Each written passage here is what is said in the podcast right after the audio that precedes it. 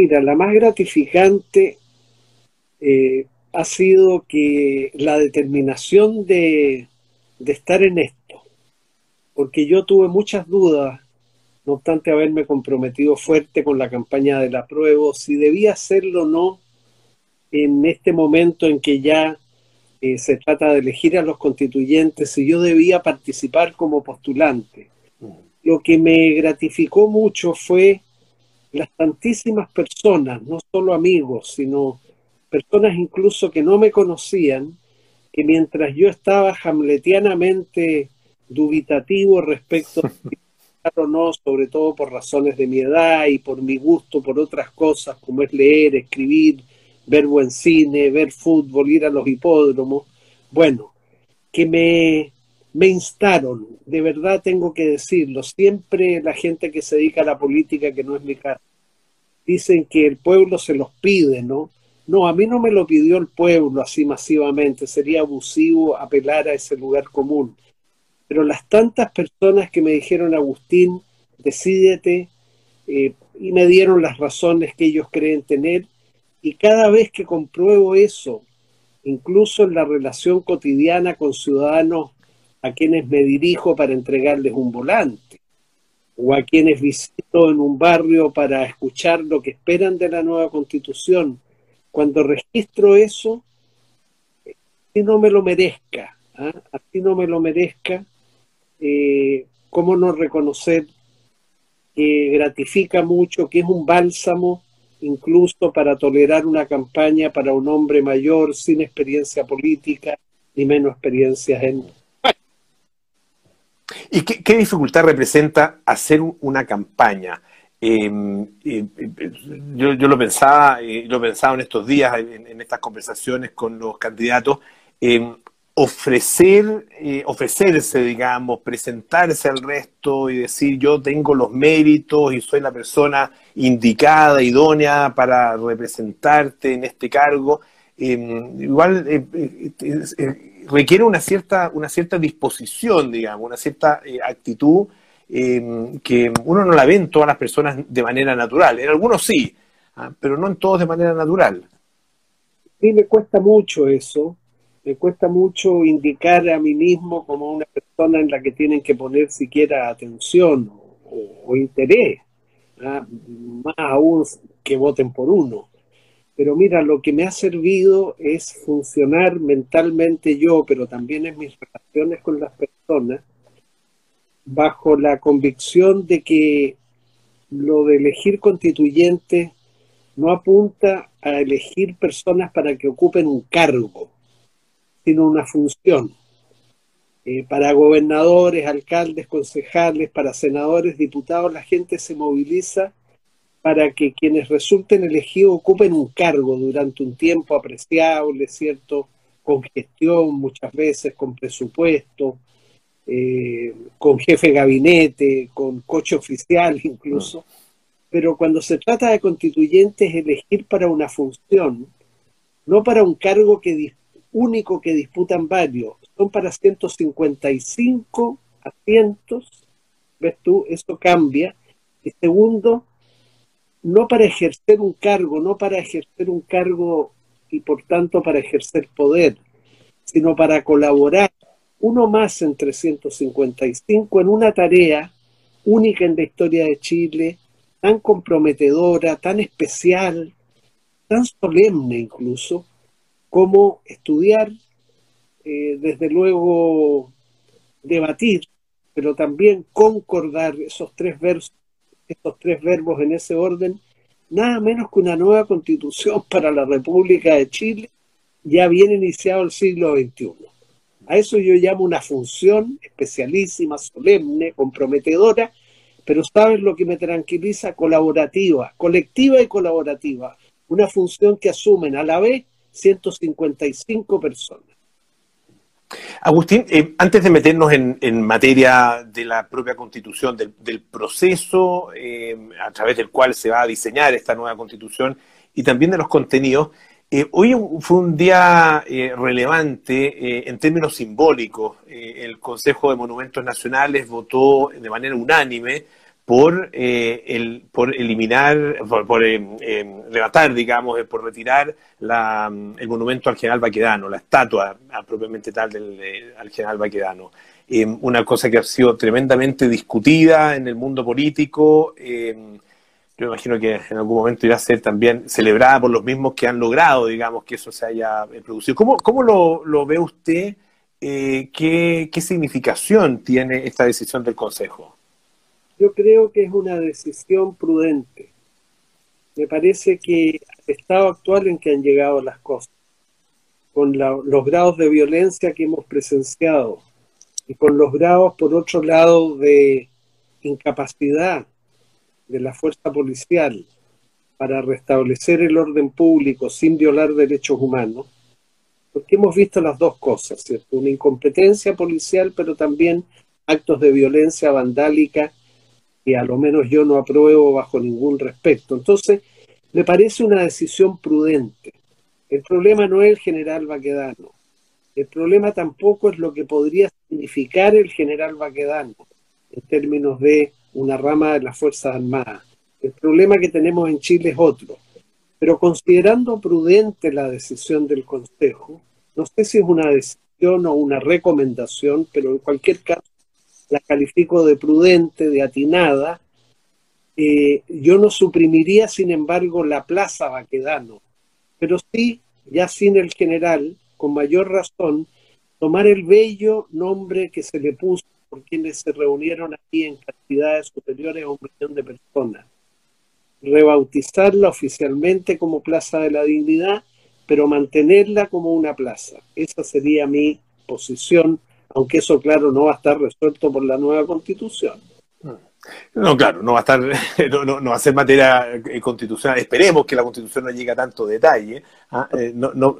Constituciones breves, sobrias, muy comprometidas de la nueva constitución, pero no una constitución declamatoria que peque de, de retórica excesiva eh, y que desde luego no pierda nunca de vista que las constituciones son marcos generales, dentro de los cuales tienen que actuar los gobiernos con sus políticas públicas, todos los que hay en el futuro, las autoridades administrativas, los ministros, los jefes de servicio futuro, los legisladores del futuro, los jueces del futuro con sus sentencias, porque el derecho de un país ni remotamente se agota en la constitución. Los contenidos de la Constitución eh, hay mucha expectativa puesta, no tanto en estas materias que usted mencionaba recién, que tienen que ver con, de alguna forma, el marco institucional, sino muy puestas en, eh, los derechos que la Constitución va a garantizar, eh, y particularmente lo que, lo que se llama los derechos sociales, Em, eh, muchos que dicen el Chile tiene que ser y el Estado chileno tiene que ser un Estado eh, que justamente esté para garantizar eh, que esos derechos lleguen a todos los chilenos. ¿Es posible?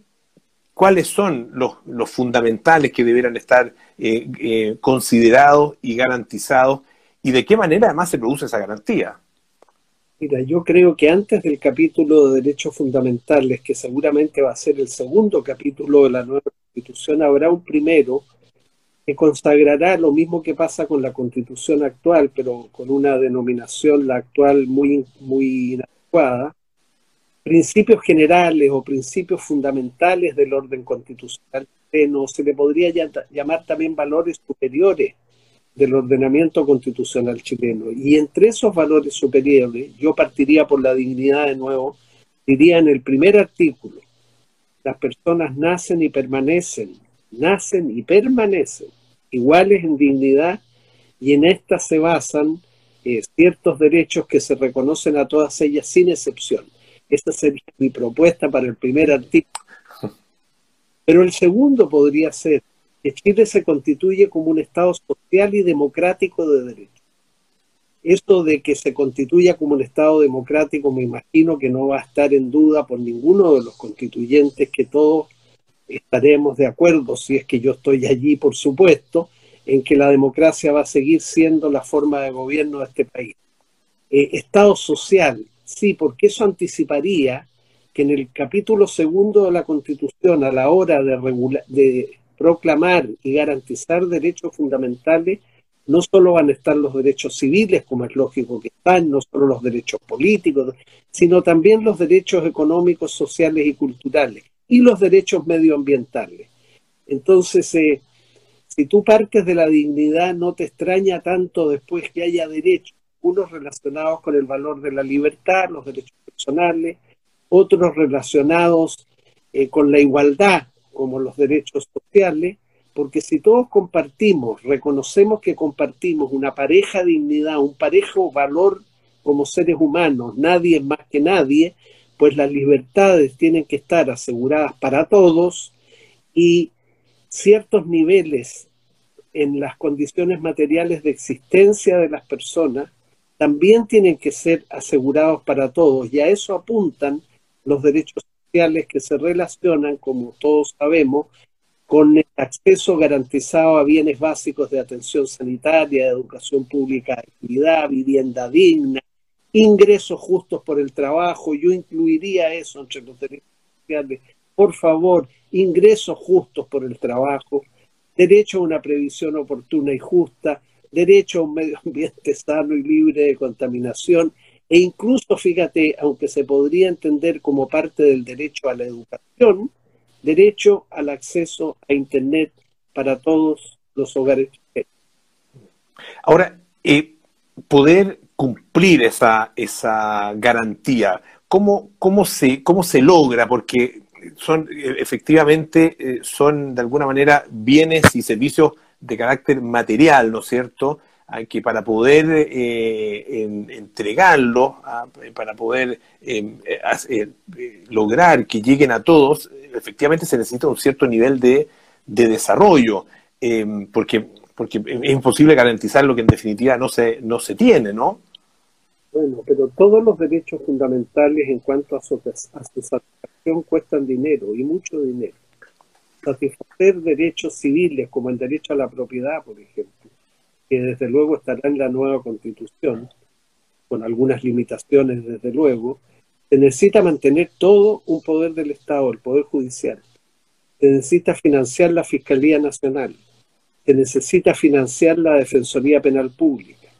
Se necesita financiar eh, cárcel, el servicio de gendarmería, cuestan mucho dinero los derechos civiles, los derechos políticos, ¿acaso no cuentan dinero? Solo yo preguntar cuando se me interroga sobre esto, hay que mantener un servicio electoral, hay que mantener tribunales electorales, hay que financiar a los partidos políticos, hay que financiar las elecciones, se gasta dinero. Y en los derechos sociales no es raro que se gaste dinero, sí, pero tú tienes razón puede que el dinero que se deba gastar en derechos sociales sea más cuantitativamente que en los otros casos. Pero sabes lo bueno de colocar los derechos sociales y de garantizarlos de manera lo más eficaz posible, los coloca como metas a alcanzar. De alguna manera, los mandatos de una constitución eh, son, eh, son mandatos de optimización, son cimas que el país dice que debe alcanzar, pero todos sabemos que no se alcanzarán al modo como de la oscuridad se pasa la luz en una habitación presionando un interruptor convencional, que se va a ir pasando, ¿cierto? Más bien de la oscuridad o de la semipenumbra en que viven las democracias, porque solo las dictaduras son pura oscuridad, las democracias viven en una semipenumbra, te va a pasar al modo como tú pasas de una habitación que está en semipenumbra a una más luminosa, con esos interruptores no convencionales que tú vas girando hacia la derecha para dar más luz o hacia la izquierda para quitar luz. La presencia de los derechos sociales en la Constitución con su garantía se va a parecer a este interruptor no convencional. Son mandatos de optimización, hacia allá vamos. Entonces, vamos después los gobiernos vamos después los legisladores, vamos después los jueces, seguir girando la perilla hacia el lado derecho para que la habitación vaya ganando en luminosidad. Eh, de esos eh, de esos derechos sociales, eh, ¿cuál, ¿cuáles le parece a usted que tienen que estar sí o sí garantizados por la Constitución? Mira, los que mencioné, derechos... Yo mencionaba algunos, sí. Sanitaria oportuna y de calidad, diría yo un sistema público de salud en el que estemos todos, todos, no solo los más vulnerables, sin perjuicio de que algunos puedan, si, si pueden, contratar seguros adicionales de salud. Pero tenemos que tener un servicio público de salud como meta deseable que sea parejo para todos los chilenos. Derecho a educación pública, ¿quién lo negaría? Pero de calidad, porque tenemos déficit en la calidad. Derecho a la vivienda digna. Mira tú cómo hoy día se ha puesto de manifieste que ese también es un derecho social sin cuya satisfacción las personas no pueden llevar una digna, una vida autónoma, una vida responsable. Yo agregué el derecho a los, a los ingresos justos por el trabajo. Hay una gran asimetría en Chile entre los ingresos que se producen por vía del capital respecto a los ingresos que se producen por vía del trabajo. Yo no estoy en contra de los ingresos que se producen por vía del capital para los inversionistas, para los dueños del capital, pero creo que la brecha respecto de los ingresos del mundo del trabajo es demasiado grande y que en consecuencia el, el país debería avanzar, si tú lo pones en la constitución, a ingresos más justos del trabajo. Ya verá después la legislación laboral ¿Cómo se consigue ese fin en la práctica? Porque la Constitución solo lo va a declarar, pero el hecho de que lo declare fuerza un poco, fuerza un poco a las autoridades de gobierno, a los legisladores, a los jueces que se ocupen de se preocupen de alcanzar esa cima, ¿cierto? Y yo mencioné también cómo no el derecho a una previsión oportuna justa no puede ser no puede ser que la mayoría de quienes están pensionados hoy en Chile no lleguen a fin de mes y tengan que endeudarse para pagar sus servicios básicos o recurrir a la ayuda de sus hijos, de sus parientes. Está bien, los pensionados pueden tener, deben tener expectativas mayores, no sé, alguna vez tener vacaciones en la playa o conocer Mendoza en Argentina. Y bien, se esforzarán por conseguir eso, pero cuando nuestros jubilados su expectativa expectativa es llegar a fin de mes, están viviendo en una condición de indignidad.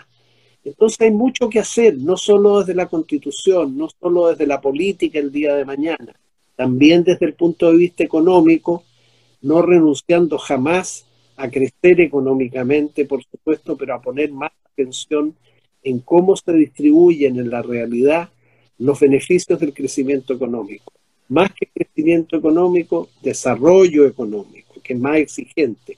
Más que desarrollo económico, desarrollo económico con equidad en la distribución de los frutos. Y más que desarrollo económico con equidad, desarrollo también sustentable, es decir, sin cargarnos el medio ambiente, sin cargarnos la naturaleza, como ha venido ocurriendo en, el mundo y desde luego también en Chile. Ahora, ¿cómo se pasa de un diseño de una, de una declaración eh, de, deseo eh, y, de, una manifestación de expectativa a la realidad. ¿Cómo se consigue? Ah, ¿Cómo se consigue plasmar justamente eso ahí en la, en la Constitución, como lo pregunta una persona que nos está siguiendo?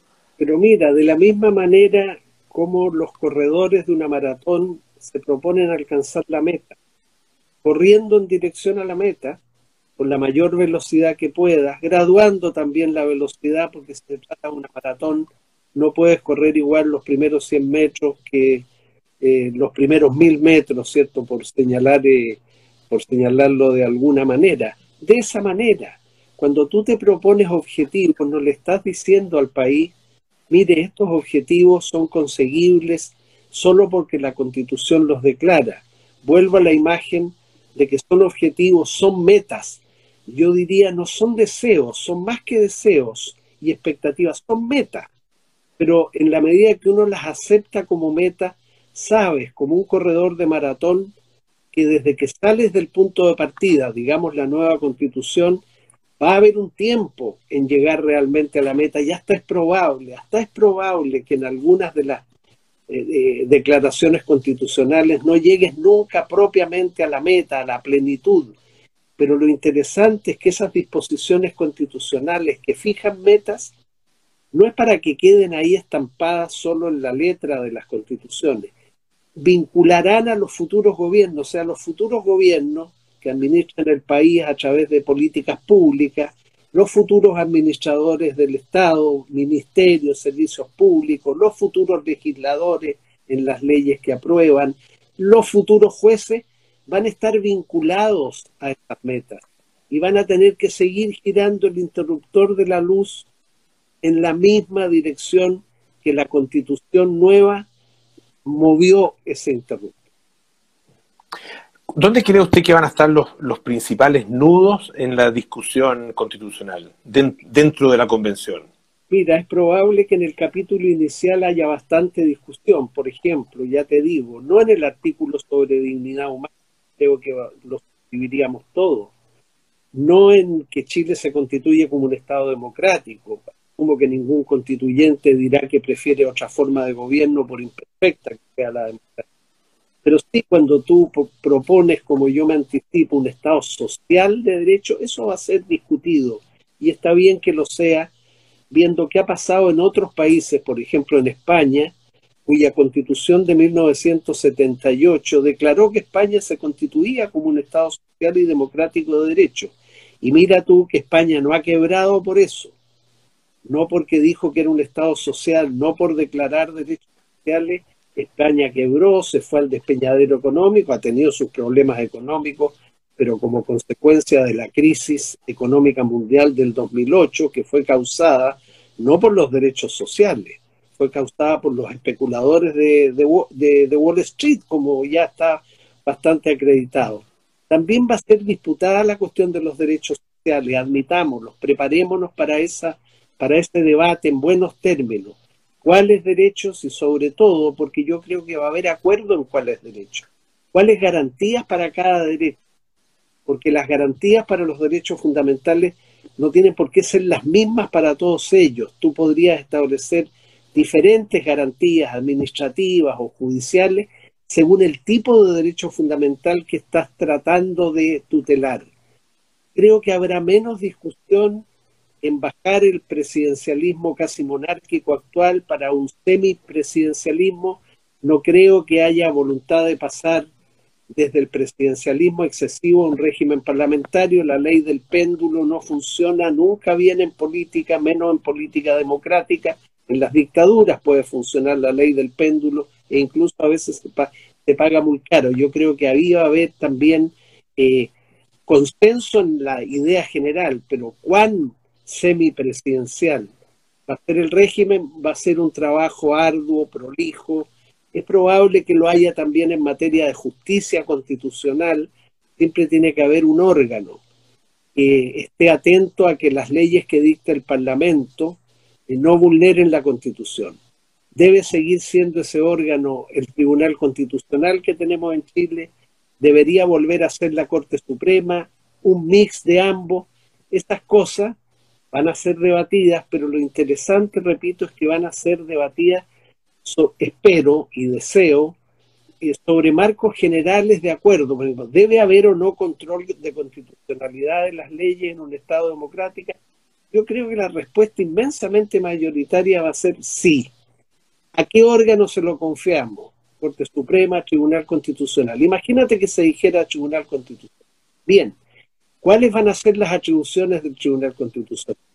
¿Podrá invalidar una ley inconstitucional solo después de que empiece a regir o podrá, como hoy día, parar leyes en tramitación en el Congreso Nacional porque un grupo de parlamentarios dice que es inconstitucional? Sea, lo que se llama el control preventivo con el cual yo no estoy eh, de acuerdo. Tú, se va a discutir, bueno, ¿y cómo se integra el Tribunal Constitucional? ¿Cómo se designa a sus miembros?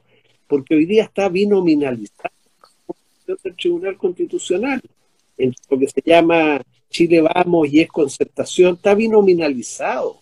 No solo influyen factores políticos en la designación de miembros del Tribunal Constitucional, eso es entendible, porque un tribunal constitucional no es solo jurídico, es también político.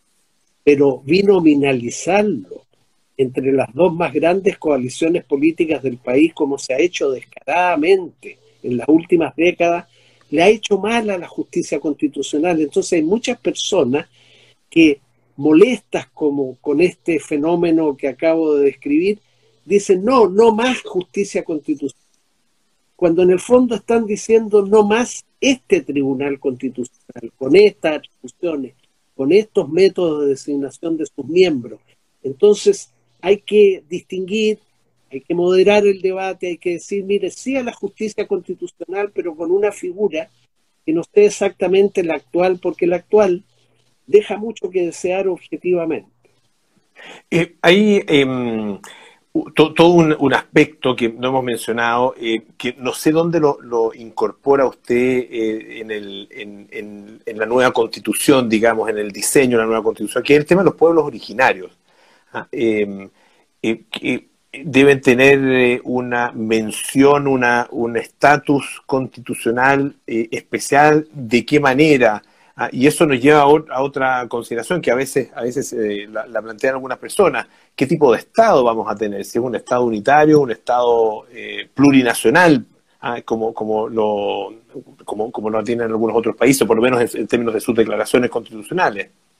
Mira, mi punto de vista, y este también, yo olvidé mencionarlo en tu pregunta anterior, va a ser uno de los puntos probablemente más debatidos al interior de la convención todos van a estar de acuerdo en el reconocimiento de los pueblos originarios, pero ¿en qué términos? Mm.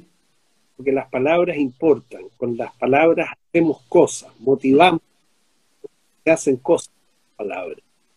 Bueno, eh, mi parecer la nueva constitución es una oportunidad para que se reconozca en Chile a nivel constitucional que somos un Estado plurinacional lo somos, eh, eh, eh, es cuestión de admitir la realidad, lo cual no es incompatible con ser un Estado unitario. Más bien un Estado unitario se opone a Estado federal. Yo creo que vamos a seguir siendo un Estado unitario, más desconcentrado, por supuesto, territorialmente que el actual, espero, pero no un Estado federal. En consecuencia, yo no veo dificultad conceptual ni política en, reconocer la plurinacionalidad de, nuestra, de nuestro Estado, de nuestra sociedad, y el carácter unitario del Estado chileno. Eh, eh, eso es lo que yo creo que debería ocurrir, pero claro, incluso se podría agregar que los pueblos originarios tendrán escaños reservados en, las dos cámaras del Congreso Nacional, ¿por qué no? Eh, y que podrán tenerle incluso en organismos colegiados de carácter regional en aquellas regiones del país donde la presencia de pueblos originarios es más evidente, masivamente, digamos. Y bien, la constitución llegará hasta ahí, pero hay que pensar que una ley posterior tendrá que regular cómo se hace eso. O sea, no hay que pensar, o sea, vuelvo a la idea de que las constituciones hacen declaraciones generales comprometidas, no retóricas. Lo que estoy imaginando como norma, según te acabo de decir, importa un compromiso bien fuerte con los pueblos originarios. Pero ese es un mandato que le estás dando a los futuros gobiernos, otra vez a los futuros legisladores, a los futuros jueces. Mire, señores, las decisiones normativas que ustedes tomen a través de políticas, a través de leyes, a través de sentencias, tienen que encajar en este nuevo marco constitucional. Ahora, eh, ¿qué, implica? Porque, claro, eh, un Estado plurinacional es, un, es un, eh, un, concepto, ¿no es cierto? Pero ¿qué implicancias reales tiene? Bueno, esas tendrán que ser desarrolladas por, por una legislación especial. Pero no bastaría con decir que Chile es un Estado pluricultural como quieren algunos. Vaya, qué novedad es esa. Toda sociedad democrática y abierta, y Chile lo es, a pesar de las todavía debilidades de nuestra democracia, es pluricultural. ¿Qué democracia en el mundo no acoge, autoriza, permite y fomenta incluso la diversidad de culturas a su interior? De manera que sería quedarse muy corto decir un Estado pluricultural cuando hemos dicho que este es un Estado democrático es una obviedad. El paso de la pluriculturalidad a la plurinacionalidad, sí, hay un paso, pero creo que darlo va a estar dictado por los hechos, por la necesidad de reconocer este carácter plurinacional. ¿Cómo lo implementamos? La Constitución no implementa muchas veces sus propias normas. Sus mandatos los deja para el desarrollo posterior de sus mandatos quede en manos del poder político que tienen los gobiernos, que tienen los legisladores, pero también sumo a los jueces que sin tener poder político pueden hacer aplicación directa de las normas de una constitución. ¿Qué pasa con eh, otro tema eh, tremendamente controversial que eh, también tiene una expresión constitucional, que es el tema del agua ah, y, de, el, tipo de estatuto regulador, digamos, ah, de, la propiedad del agua o del carácter, digamos, que tiene el agua, que es además un recurso ah, cada vez más crítico.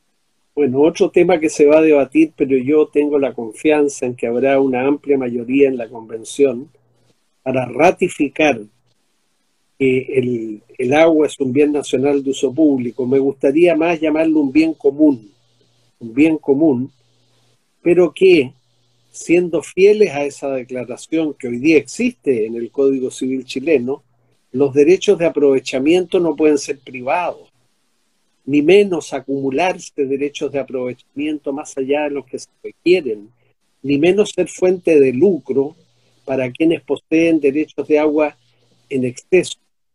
O sea, esta fórmula, eh, el agua es un bien nacional de uso público, pero los derechos de aprovechamiento son privados, lo voy a decir con una palabra fuerte, es la típica hipocresía chilena. Nos ufanamos torpemente tener ley de divorcio hasta el año 2003 o 2004, ¿cierto? Eh, Chile es un baluarte de la moralidad en términos de derecho de familia porque no acepta el divorcio, pero todos sabíamos que teníamos algo peor que el divorcio, más fácil de obtener que el divorcio con fraude, las nulidades de matrimonio. Entonces a veces los países incurren en esas hipocresías eh, y no miran la realidad bien a la cara entonces, en, materia de agua hay que sincerar. Yo creo que el derecho a la propiedad, a la propiedad privada en general, lo estoy pensando en el agua, por supuesto que tiene que permanecer en la nueva constitución. Es un derecho fundamental, es uno de los derechos fundamentales de carácter civil. Pero tú puedes decir, mire, pero sobre el agua no. Antes hubo propiedad privada sobre los cargos públicos. Hubo incluso eh, por largos milenios en la historia de la humanidad propiedad privada sobre personas, con la esclavitud. Bueno, la humanidad progresa y en un momento dijo, mire, sabe, no puede haber propiedad de cargos públicos. Una persona no puede eh, eh, su hijo mayor heredar el cargo de juez. O, también en el caso de la esclavitud es bastante notorio, ¿no? Entonces, tú puedes sustraer de la propiedad ciertas materias, ciertos objetos, sin afectar el derecho a la propiedad misma. No, derecho a la propiedad, pero saben, no más a cargos públicos que se pueden vender. Hubo, hubo también derecho a la propiedad de títulos nobiliarios, ¿no? Durante siglos. Bueno, hoy día eso sería impensable. Entonces no sería nada revolucionario el decirnos sí el derecho a la propiedad privada, pero saben, hay bienes comunes y sobre esos bienes comunes la propiedad tiene que ser común. La composición final de la Convención Constitucional, obviamente, que es una tremenda incógnita, eh, va a haber de, todo porque, claro, eh, hay candidatos que representan cosas muy distintas, y son, son cientos y cientos de candidatos. Eh, ¿Cuál es su expectativa en términos del clima que, debe tener y cómo crear ese clima que usted cree que debe tener en la convención? Mira, es muy pertinente tu pregunta.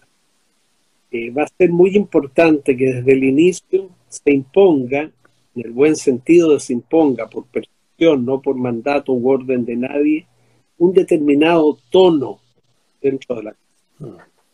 Un tono coloquial, un tono de coloquio, que nadie llegue con su propia constitución escrita bajo el brazo para echarle a pelear con la constitución que sus rivales políticos traen a su vez escrita bajo el brazo. eh, yo creo que al interior de la convención e incluso del país habría que instalar una suerte de gran coloquio constitucional, donde nadie renuncie a sus convicciones, a sus ideas, a sus planteamientos, pero que las expongamos con, con serenidad, con conciencia cada cual de su propia falibilidad. Todos creemos estar siempre en la verdad, en lo correcto, pero a ver, sin renunciar a eso, es bueno actuar, sobre todo en una convención constitucional, con la idea de que sin creer que estás equivocado, admitas a lo menos la posibilidad de estar.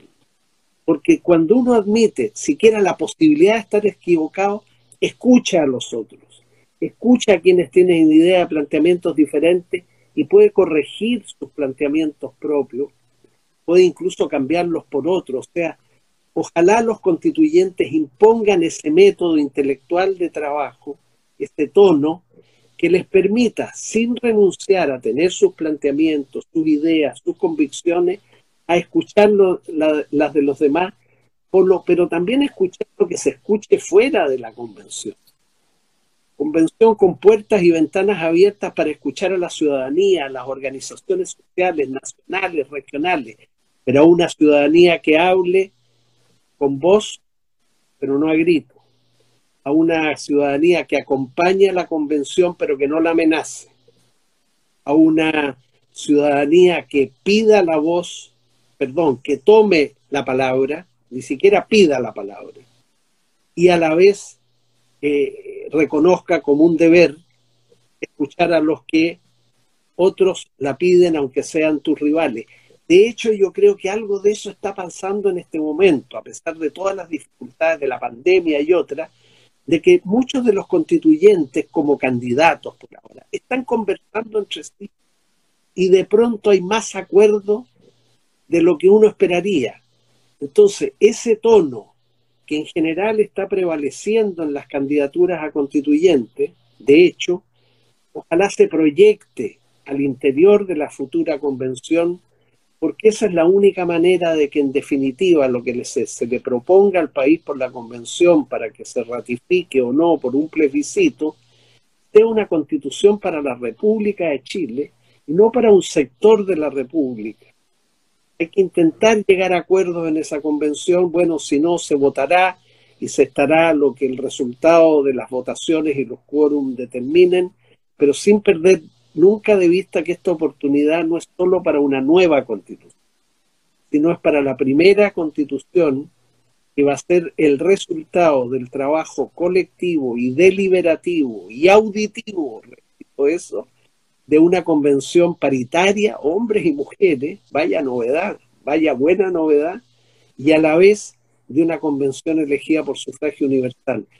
Chile es una sociedad madura que puede manejar eso.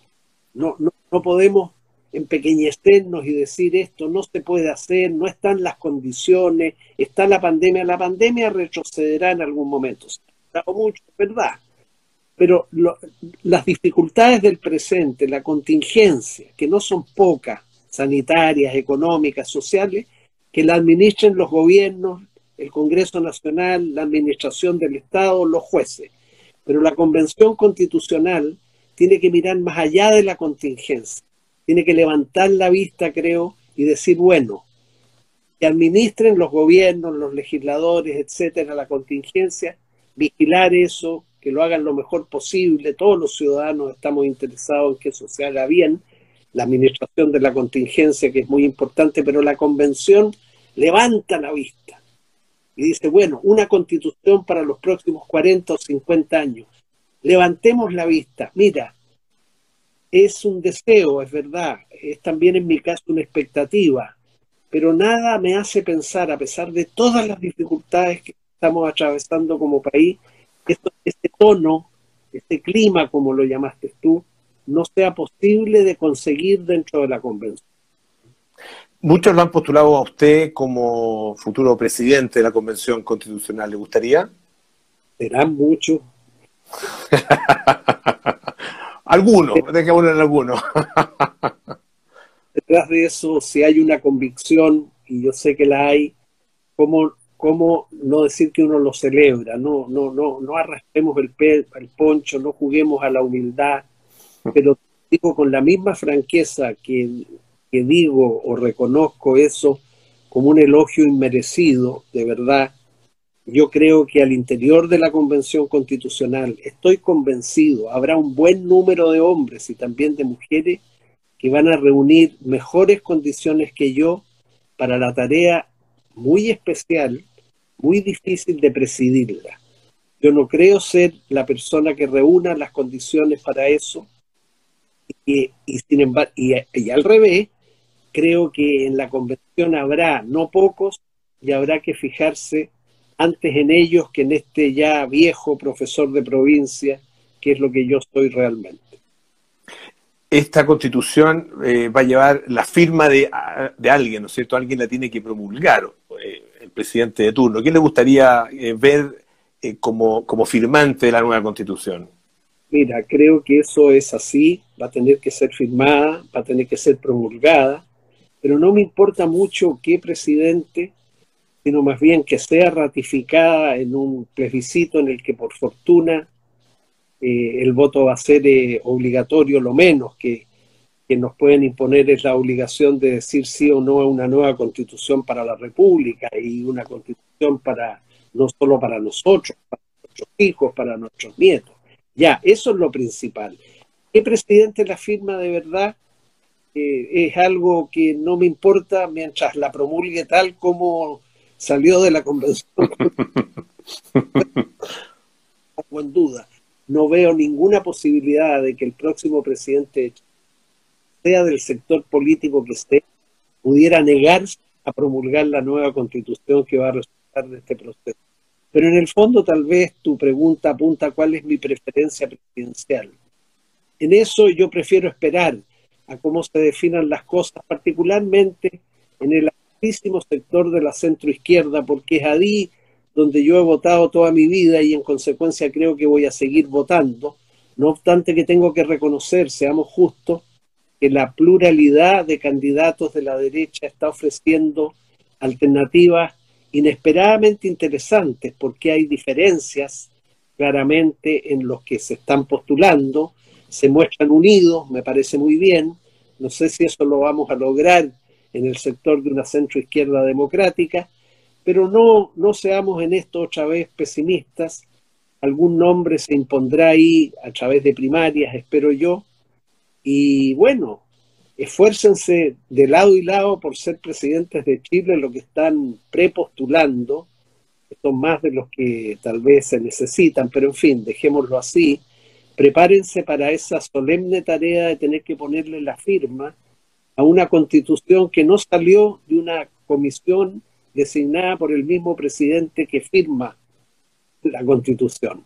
Por primera vez, ese presidente va a decir, señores, yo estoy vinculado a lo que decidió una convención constitucional, yo estoy vinculado a un plebiscito ratificatorio y te repito, no tengo la menor duda de que sea ese presidente no va a ser otra cosa que poner su firma y sumarse de esa manera formal, aunque sea, a la solemnidad de este proceso.